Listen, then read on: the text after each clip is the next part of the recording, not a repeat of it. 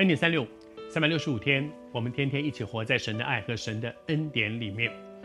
接下来想要跟你分享的这段经文呢，恐怕是圣经当中很多人都非常熟悉的。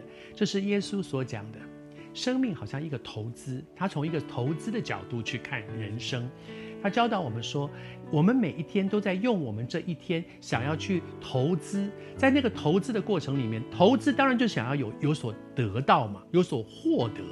但是当你获得了一些东西，却因此又失去了另外一些东西，你恐怕得坐下来想一想说，值不值得啊？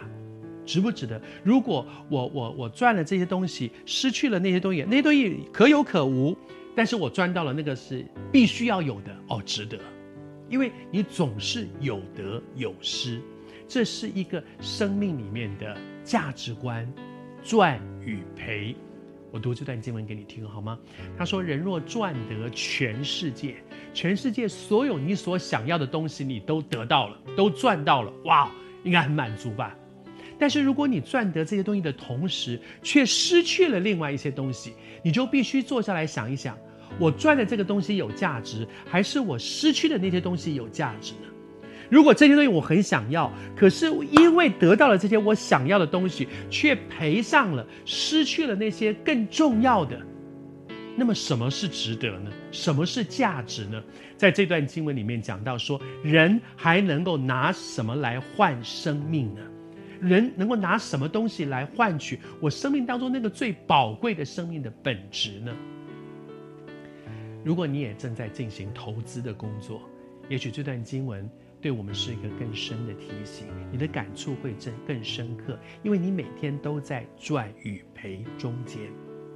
我求神帮助我们，你投资了这么多的时间，这么多的智慧，这么多的精力，这么多的人生，你赚到了什么？你真的想要的？而在你的生命当中，有没有一些更重要的东西，在此时此刻，在这个赚的同时，却一不断的从你的生命里面流失掉？什么是更重要的呢？